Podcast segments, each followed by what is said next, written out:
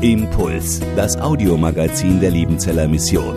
Predigten, Veranstaltungen und Specials weltweit am Leben dran. Impuls zum Nach- und Weiterdenken.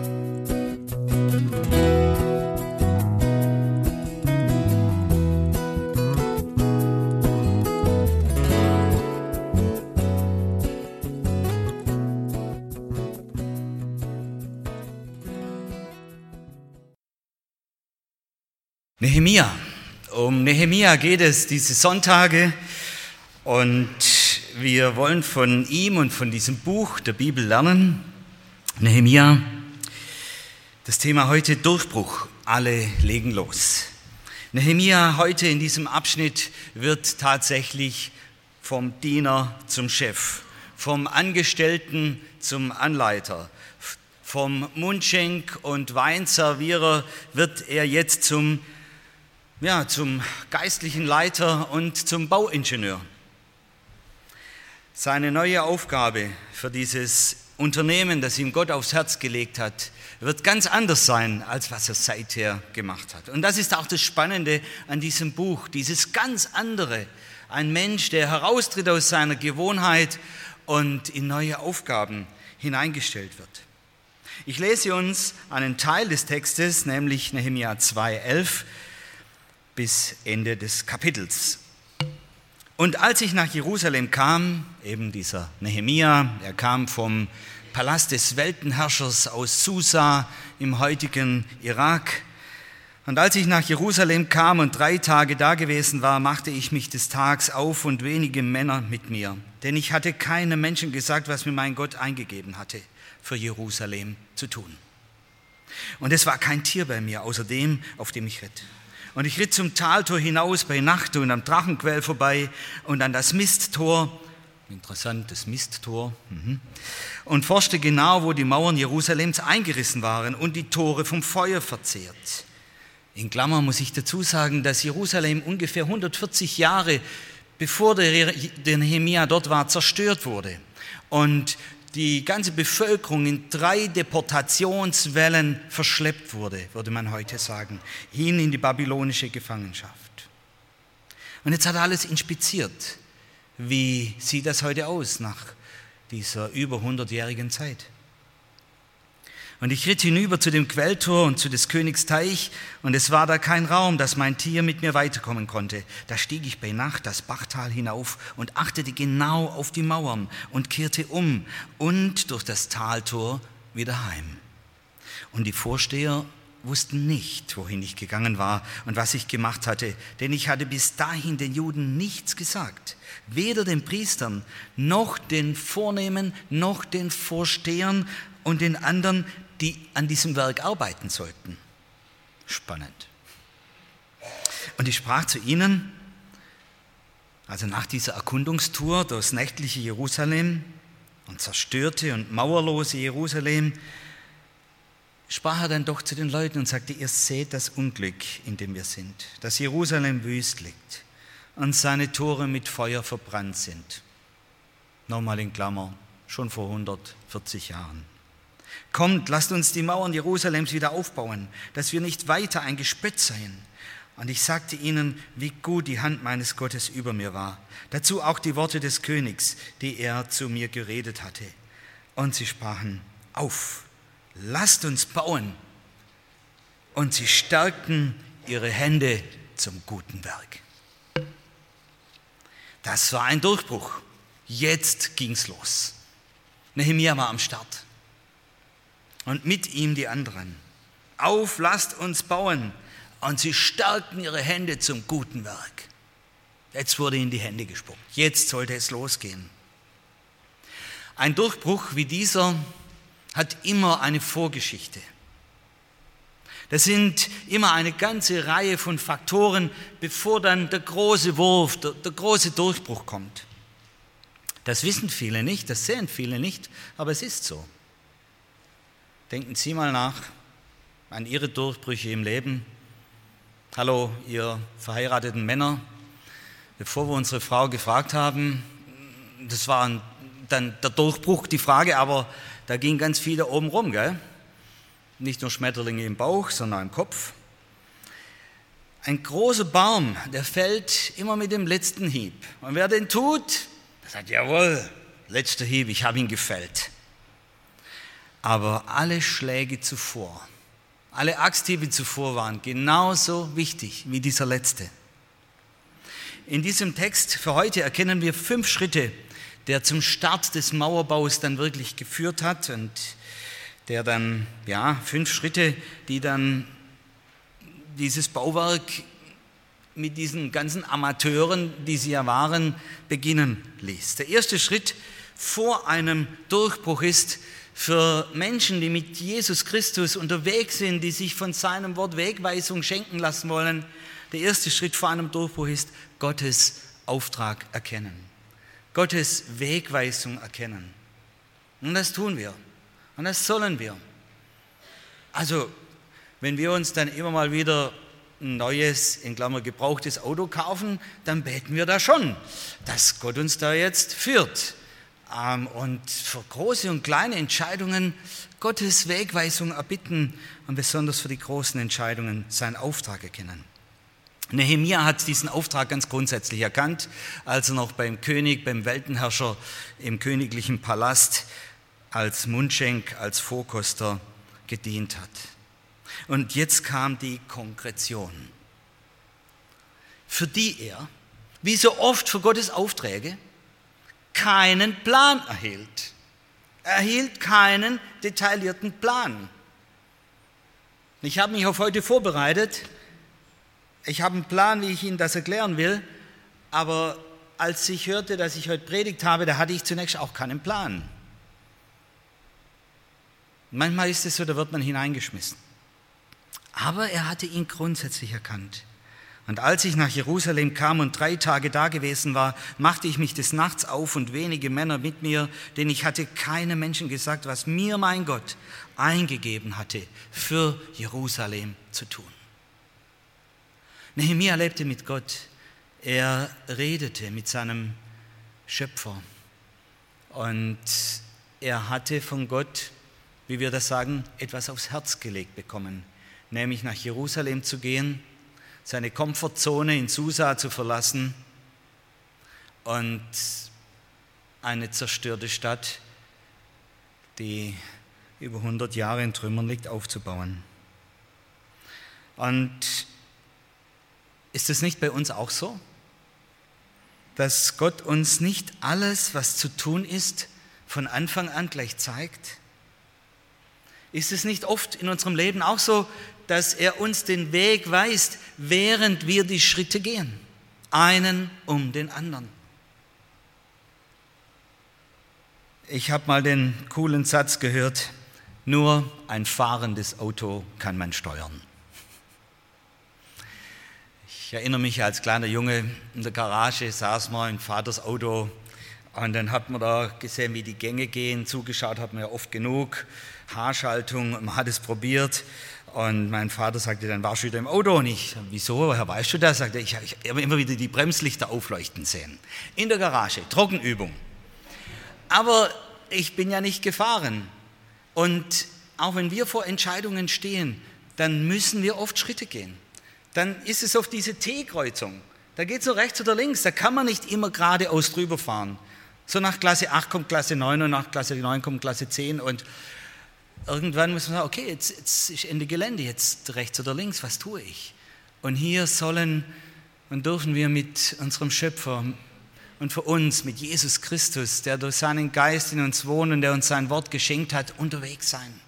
Mutig auch Schritte gehen. Denn auch wir haben wie Nehemia selten die Details zur Aufgabe. Gott kennt sie und er geht im Vertrauen mit. Und das ist spannend. Diese Suche nach Gottes Willen bleibt uns nicht erspart, aber es ist eine auch abenteuerliche und schöne Sache, mit Gott unterwegs zu sein, geleitet zu sein von ihm, Schritt um Schritt, auch in Zeiten, die unbekannt sind.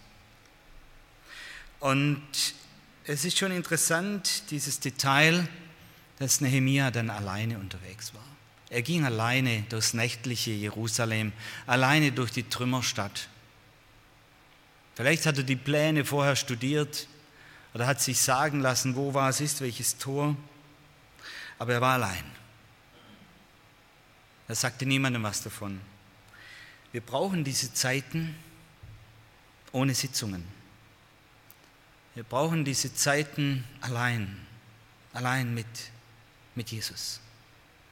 Manche gehen auf Klausur, manche nehmen sich Auszeiten, stille Tage. Das ist nötig, allein auch mit Jesus zu sein und mit ihm die Dinge durchzusprechen. Und es ist eine super Tradition, die ich früher im EC gelernt habe, schon stille Zeit. Stille Zeit, ein interessantes Wort. Eine Zeit, wo ich still bin wo Gott redet, wo ich die Bibel lese, wenn ich nicht verschlafe, bevor der Tag, der Arbeitstag beginnt. Still zu sein und zu hören. Still zu sein und zu erkennen, dass Gott seine Wege mit uns geht. Und das ist manchmal schon genug. Nehemia war allein unterwegs. Er wollte die Zeit für sich bewusst, ohne die anderen Chefs. Der erste Schritt vor einem Durchbruch Gottes Auftrag erkennen. Der zweite Schritt, die Mauern, die Mauern untersuchen. Ein guter Leiter sammelt die Fakten, bevor er Entscheidungen trifft. nicht nur ein guter Leiter. Jeder besonnene Mensch sammelt die Fakten, bevor er Entscheidungen trifft. Nehemia, interessant, ein sehr erfahrener Mann, sicher eine herausragende Persönlichkeit, auch eine herausragende geistliche Persönlichkeit, ähm, der beim König in nächster Nähe ihm immer das Essen serviert und prüft, ob es vergiftet ist oder nicht und ob der Wein auch wirklich schmeckt. Dieser Nehemia, der hat viel erlebt, aber er kam nicht mit einer fertigen Strategie. Je älter man wird, desto mehr hat man erlebt und man ist dann manchmal in der Gefahr, mit fertigen Konzepten zu kommen. Dass man sagt, ja, das war ja dort auch so, dann mache ich es da auch so. Und die haben damals so gedacht, dann denken die ja wahrscheinlich wieder gleich. Nein, er nimmt sich Zeit zu beobachten und Schlüsse zu ziehen. Ein wichtiger Ansatz. Was aber noch wichtiger ist, Nehemia wandert durch den Trümmerhaufen der geschleiften Stadt Jerusalem. Die Schuttberge waren so hoch, dass er mit seinem Reittier nicht weiterkam und allein wahrscheinlich über die Riesenquader der geschleiften Stadt und der eingestürzten und eingedrückten Stadtmauer balancieren musste, vielleicht ab und zu auf allen Vieren. Und nun das Interessante. Nehemia hatte eine andere Sicht als die Bewohner von Jerusalem, die jahrzehntelang dort schon lebten. Wie gesagt, in, in drei Auswanderungswellen sind die Juden vertrieben worden und auch so wieder zurückgekommen. Und mit Nehemia begann die letzte Welle, die dann zurückkam in die Stadt, als sie befestigt war. Er hatte eine andere Sicht als die Bewohner dieser zerstörten Stadt ohne Mauern. Nehemia sah in den Trümmern, über die er balancierte, ohne Reittier. Nehemia sah in den Trümmern das Baumaterial für die neue Stadt, für die neue Mauer. Wo sich andere aufregten, jetzt kommen wir mit dem Gaul nicht mehr weiter oder mit dem Esel, jetzt muss man absteigen, diese Berge, Schuttberge, Trümmerberge. Da sieht Nehemia und inspiziert das Baumaterial, das die Stadt so sehr braucht. In schwierigen Veränderungsprozessen redet man so ein Modell von Bridges von drei Phasen. Das erste ist, dass eine bestehende Phase zu einem Ende kommt. Es geht dann darum, Gewohnheiten, mit denen man lebte, in denen man auch sicher lebte, wenn man es eben gewohnt war, die Gewohnheit, loszulassen. Das Ende der bestehenden Phase loslassen. Schmerzhaft. Das zweite, die zweite Phase ist die sogenannte neutrale Zone. Das ist, wenn das Neue noch da ist. Man weiß, man muss loslassen, aber man ist noch nicht im Neuen drin und kennt es womöglich noch gar nicht. Und das ist die schwierigste Phase der Veränderung. Noch schwerer wie das Loslassen. Man muss nämlich seinen Weg neu finden. Und das Alte, auch wenn es nicht immer unproblematisch war, ist immer noch schmerzhaft präsent. Der Verlust eben. Und man blickt mit Wehmut zurück und überlegt, soll ich ins Neue gehen oder im Schmerz verharren. Und das dritte ist der Neuanfang, der wieder Perspektive gibt. Man funktioniert wieder. Man pfeift wieder morgens im Bad. Man findet sich in der neuen Situation wieder zurecht. Nehemia musste diesen ganzen Prozess mit seinem Volk, das er ja nicht einmal kannte, er kannte diese Leute ja gar nicht, er war ja auch ein Fremder, hat nur per Pass oder Abstammung dazugehört. Er musste diesen Prozess gehen mit ihnen. Er selber war fremd in dieser Situation. Aber er hatte einen anderen Blick für sie.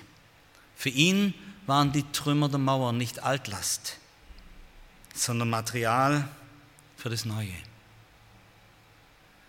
Mich hat das an die Trümmerfrauen erinnert. Also so alt bin ich nicht, dass ich das erlebt hätte.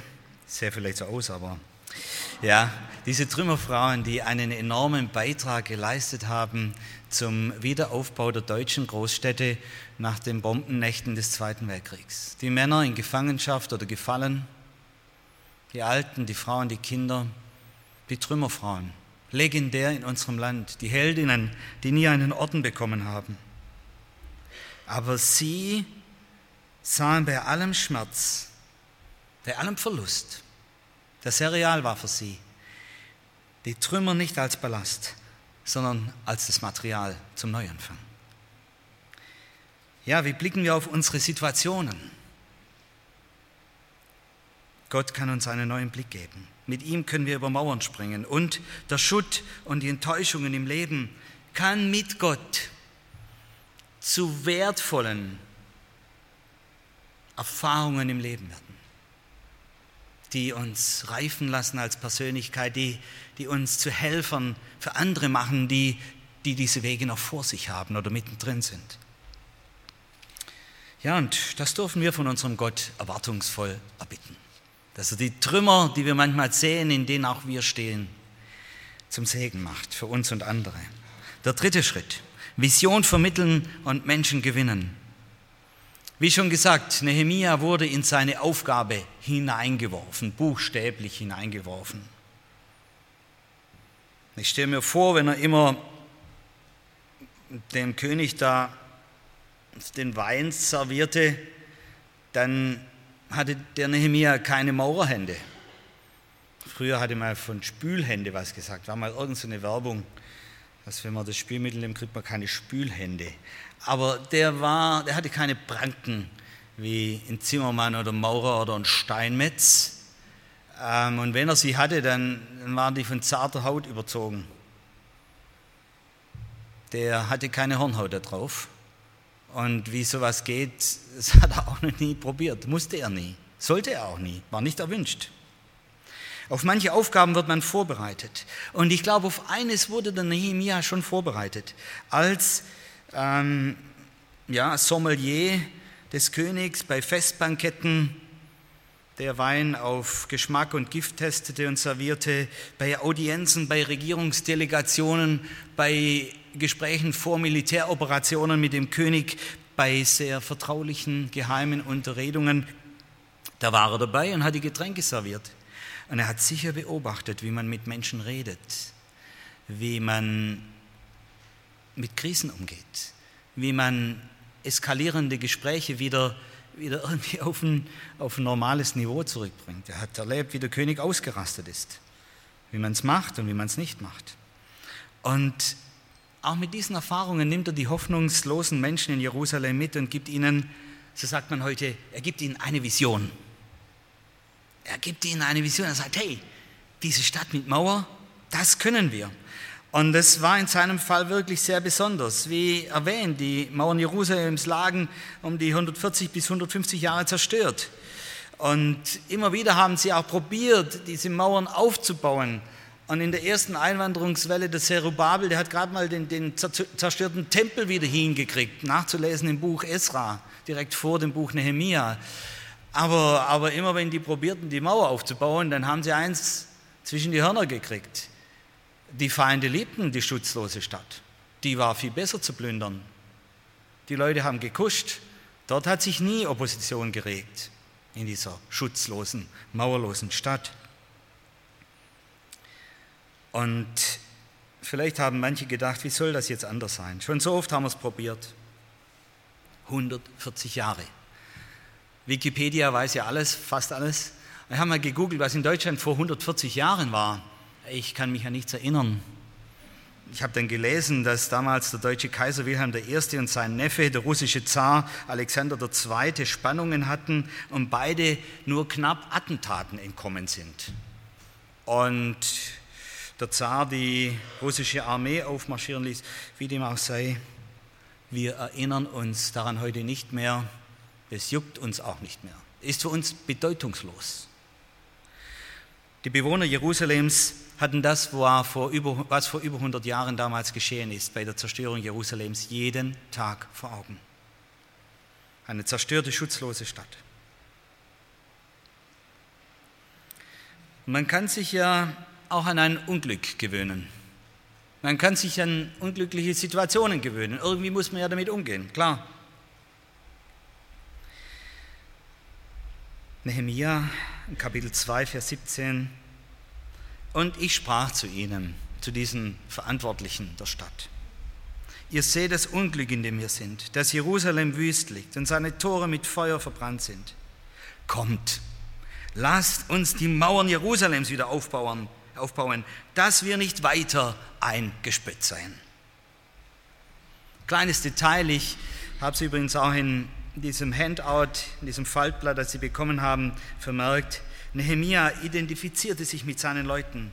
Das Unglück, in dem wir sind. Kommt, lasst uns die Mauern Jerusalems wieder aufbauen. Nehemia kam als einer, der mit anpackte. Er war nicht nur helfender Volksgenosse, er war kein eingeflogener Experte oder Coach, der nur sagte, was zu tun war. Nein, er identifizierte sich mit diesen Menschen und so entstand Vertrauen. Er hat die Bewohner auch nicht kritisiert, dass sie sich mit ihrem Unglück abgefunden haben und vielleicht zu kleingläubig gewesen wären. Nein, Nehemia verließ den sicheren Edelpalast des Weltherrschers damals und kam, um in der Realität der Schutzlosen zu leben. Nehemia wurde einer von ihnen. Und seine besseren Klamotten, die werden bald ausgesehen haben wie die Klamotten der anderen. Da war dann später nicht mehr viel mit Samt und Seide. Übrigens, das ist Mission. Eigenes, sicheres Terrain verlassen, den eigenen Lebensstandard und den eigenen Lebensstil aufgeben, um in einer anderen Realität zu leben, um in der Realität der Verlorenen zu leben. Das ist Gottes Mission. Das war sie schon immer, als er den Nehemia sandte und gegipfelt hat das Ganze natürlich, als er Jesus sandte. Und das ist auch der Auftrag unserer lieben Zellermission, die ihre Missionare in Gebiete aussendet, die denen zunächst fremd sind. Die anfangen wie kleine Kinder, weil sie die Sprache nicht verstehen und die Kultur auch nicht. Die Fehlinterpretationen machen noch und nöcher, weil sie aus ihrer Perspektive herausdeuten und projizieren. Und in manchen Ländern senden wir sie auch in die äußere Schutzlosigkeit. Aber es ist der Auftrag in der Mission Gottes, dass aus Trümmern Wohnraum entsteht. Am meisten freuen wir uns hier bei der LM, wie wir sagen, bei der Liebenzeller Mission, wenn dieser neue Wohnraum geistlich und materiell geschieht.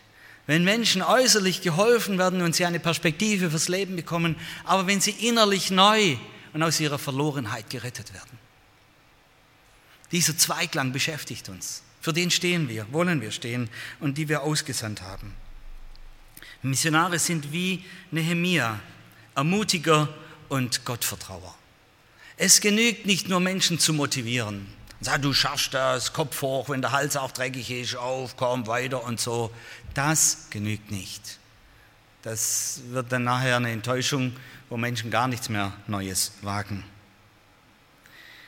Und deshalb bei Menschen Ermutigung mit Substanz brauchen, brachte Nehemia Gott in diese Situation. Gott, der in den ganzen Entscheidungsprozessen auch bei ihm, dort im Palast, als es angefangen war und es ihn bewegt hat, zu gehen, sich, sich rufen zu lassen. Gott, der in den ganzen Entscheidungsprozessen mit ihm war und wunderbar in seiner neuen Situation führte. Ich liebe diese Details in diesem Buch Nehemia.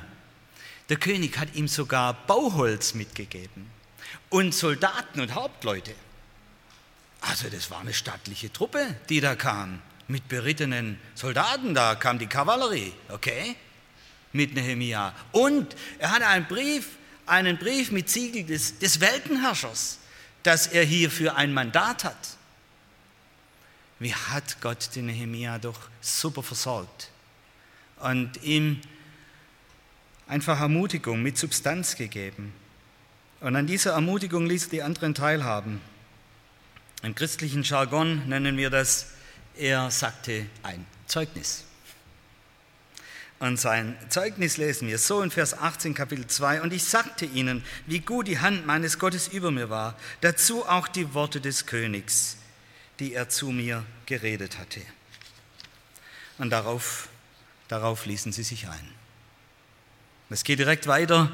Auf. Und sie sprachen auf, lasst uns bauen. Und sie stärkten ihre Hände zum guten Werk. Mit so einem Leiter, der so auf Gott hinwies und mit Gott lebte und ihn erlebte, wagten sie das Unmögliche wieder. Wieder. Ein neuer Versuch, die Mauer aufzubauen. Der vierte Schritt, mit Opposition umgehen. Das Waffenarsenal des Feindes hat sehr bekannte Muster. Und wir lesen Nehemiah 2,19, als das aber, also dass sie anfangen wollten, die Mauer zu bauen, als das aber Sanballat, der Horoniter und Tobia, der ammonitische Knecht und Geshem, der Araber hörten, verspotteten und verhöhnten sie uns und sprachen, was ist das, was ihr da tut? Wollt ihr vom König abfallen? Spott, Drohungen, Einschüchterungen, Verunsicherungen. Satan greift sehr gerne zu den bewährten Angriffswaffen, und, um uns einzuschüchtern, um Angst zu sehen. Und diese Waffen sind auch bedrohlich. Sie können auf jeden Fall verletzen und die Mitbauer Nehemias, die haben Muffe gekriegt. Muffe 1 zu 1000. Und Gottes Wort erklärt uns, wie wir diese Angriffe besiegen, wie wir mit diesem Waffenarsenal des Widersachers umgehen. Ich freue mich so, dass die Bibel ein ehrliches Buch ist. So sagte Jesus kurz vor seinem Abschied ans Kreuz zu seinen Jüngern noch, bloß dass ihr es wisst, in der Welt, da habt ihr Angst. Okay? Werdet ihr haben. Ihr werdet Angst haben. Aber seid getrost, sagte Jesus, ich habe die Welt überwunden. Oder 2. Mose 14, 14, da vor dem, vor dem Roten Meer, der Herr wird für euch streiten und ihr werdet stille sein. Kennen Sie Ihren Taufspruch oder Ihren Konfirmationsspruch oder Kommunionsspruch oder, oder Hochzeitstrautext oder Ihr Jahreslos oder ein Vers, der Sie im Leben begleitet? Das wäre jetzt hier die Zeit für den Stift, den der Stefan vorher erwähnt hat. In Ihrem Faltblatt jetzt oder später diese Worte Gottes aufzuschreiben, sich nochmal zu vergewissern, was, was euch, was ihnen mal zugesprochen wurde. Was über eurem Leben steht aus Gottes Sicht. Uralte Verheißungen, die uns in Jesus Christus gelten. Bei Nehemia war es so, und ich sagte ihnen, seinen Leuten eben, wie gut die Hand meines Gottes über mir war. Dazu auch die Worte des Königs, die er zu mir geredet hatte. Und sie sprachen, auf, lasst uns bauen. Und sie stärkten ihre Hände zum guten Werk. Der fünfte Schritt. Für etwas Großes werden alle gebraucht. Und dieses Kapitel 3 lese ich Ihnen jetzt nicht vor. Aber ich verrate Ihnen was. Ich weiß noch, als ich zum ersten Mal das Buch Nehemia gelesen habe. Da war ich hier in Liebenzell und man lernt ja Neues, entdeckt Neues, entdeckt auch seine eigene Bibel neu. Und, und ich weiß noch, es war sonntags und ich saß nachmittags bei schönstem Wetter in meiner Bude und habe den Nehemia gelesen und entdeckt und unterstrichen. Und, und ich habe diese Notizen heute noch, beziehungsweise diese Bibel. Und ich habe mich gefreut über diese Details, die da drin stehen. Dieses kleine Buches im Alten Testament. Namenslisten sind oft langweilige Passagen in der Bibel, gebe ich zu. Die Namensliste in Nehemia 3 ist für mich die interessanteste in der ganzen Bibel. Wegen den Details. Lest es mal zu Hause. Manche von euch, die kennen es natürlich schon. Ein paar Nuggets, ein paar Goldstücke. Es beginnt so, und Eliashab, der hohe Priester, baute mit seinen Brüdern. Aber bei uns wird es heißen, und der Johannes Luidle baute mit seinen Brüdern wahrscheinlich die Missionsleitung. Ah ja, und den Priestern, genau die normale Priester auch dabei. Dann steht da dran, die Leute von Tekoa, ähm, die kamen, um zu helfen, aber ihre Vornehmen beugten ihre Nacken nicht zum Dienst für ihren Herrn, Vers 5. Okay, also in der Nachbarschaft, da haben die Chefs schon nicht mitgebaut. Es war nur das Fußvolk. Es wird berichtet, dass Statthalter mitgebaut hat, haben. Und neben ihm einer von den, daneben baute Uziel, der Sohn Hajas, einer von den Goldschmieden. Auch der hatte keine Hornhaut auf seinen Fingern. Neben ihm baute Hanania, der zu den Salbenbereitern gehörte. Jetzt wird es immer lustiger. Der Apotheker hat auch mitgebaut, okay? Auch der hatte zarte Hände. Der Apotheker baute auch mit. Und als stolzer Papa von drei hübschen Mädels ist der Vers 12 mein Lieblingsvers. Daneben baute Shalom, der Sohn des Lohesch, der Oberste über den anderen halben Bezirk von Jerusalem, er und seine Töchter. Ob sich da manche nebenan verliebt haben? Also, spannend, spannend, spannend. Und das Spannende ist eben, dass alle mitgebaut haben. Das ist die Botschaft hier. Alle haben mitgebaut. Lesen Sie es mal, reflektieren Sie für sich. Mit wem vergleichen Sie vielleicht manche oder sich selber in dieser langen Liste? Alle haben gebaut. Und das ging nur im Miteinander und füreinander. Das heißt auch, dass jeder sich für seinen Abschnitt bemühen musste, nach rechts und nach links anzuschließen. Okay? Die haben sich nicht mit kleinen Gartenmäuerchen eingemauert. So jeder für sich, meine Mauer für mich. Was wir Deutsche gerne machen, dann eine Hecke dazu, dass man seine Ruhe hat für den Nachbar. Die haben sich nicht eingemauert. Die mussten schauen, dass die Anschlüsse stimmten. Und der da drüben mauerte, der musste auch schauen, dass der Anschluss zu dem da drüben stimmte. Ja, dann muss man halt auch mal mit dem hohen Priester reden. Oder mit den Mädels von nebenan. Hat vielleicht ganz Spaß gemacht, da zu reden, ja, welcher Stein passt denn da jetzt rein? Cool, war sicher auch abenteuerlich, aber abends die Hände der Mädels zu sehen, boah, okay, interessante Details. Weshalb haben wir diesen Text gewählt, jetzt hier in der Missionsberggemeinde? Als Leitung haben wir uns vorgenommen, dass wir die Liebenzeller Mission von morgen gemeinsam mit euch, mit Studenten, mit Angestellten, mit MBG-Mitgliedern, mit Missionaren weltweit bauen wollen. Nämlich, dass der Missionsberg nochmal mehr ein lebendiges Missionszentrum wird. Dass wir unsere Hardware vielleicht, vielleicht nochmal nutzen in einer Weise, wie wir seither noch nicht dran gedacht haben. Hardware, ich meine unsere Gebäude, das, was wir hier haben. Und mit der Software, das seid ihr. Oder ist das der Geist Gottes? Egal. Aber dass wir den Missionsberg mehr zu einem lebendigen Missionszentrum werden lassen mit Gottes Hilfe. Das Zweite, dass unsere Studiengänge, unsere Ausbildungen hier junge Menschen fit machen als Leuchttürme in dieser Welt, wo sie sind, auf dem Landratsamt oder in einer Gemeinde. Oder natürlich das Dritte, dass wir Missionare in eine chaotische und unsichere werdende Welt senden, als Friedensboten Jesu, die anpacken und bezeugen, die als Ermutiger und Gottvertrauer, als Rettungsteams Gottes bekannt sind in dieser Welt. Wir sagten, das wollen wir gerne fördern. Und da, da schlägt unser Herz dafür. Dafür beten und arbeiten wir. Und da wollen wir euch mitnehmen. Und wir wollen beitragen zu einer Gemeinschaft, die sich ermutigt und trägt, die aufeinander achtet, wie bei Nehemia und Augen aufeinander hat, da im anderen Bauabschnitt. Ich sehe, der Volker Geckle ist hier, ich bin auch da. Und andere vom Leitungskreis der MBG in Teil in Willingen bei dieser großen Konferenz von Gnadau. Die lassen sich inspirieren mit neuen Ideen, kommen dann wieder zurück heute. Aber wir sind nachher beim Kaffee da. Wer gerne darüber mit uns ins Gespräch kommen will, herzliche Einladung.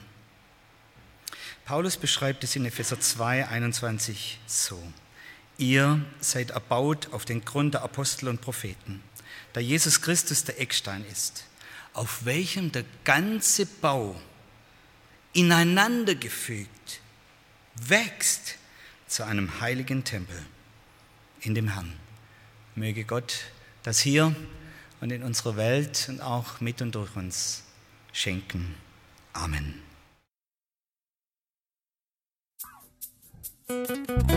Impuls ist eine Produktion der Liebenzeller Mission. Haben Sie Fragen?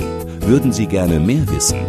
Ausführliche Informationen und Kontaktadressen finden Sie im Internet unter www.liebenzell.org. Die Liebenzeller Mission produziert ebenfalls das Fernsehmagazin Weltweit am Leben dran. Informationen zur Sendung und zum Empfang gibt es unter www.weltweit-magazin.de.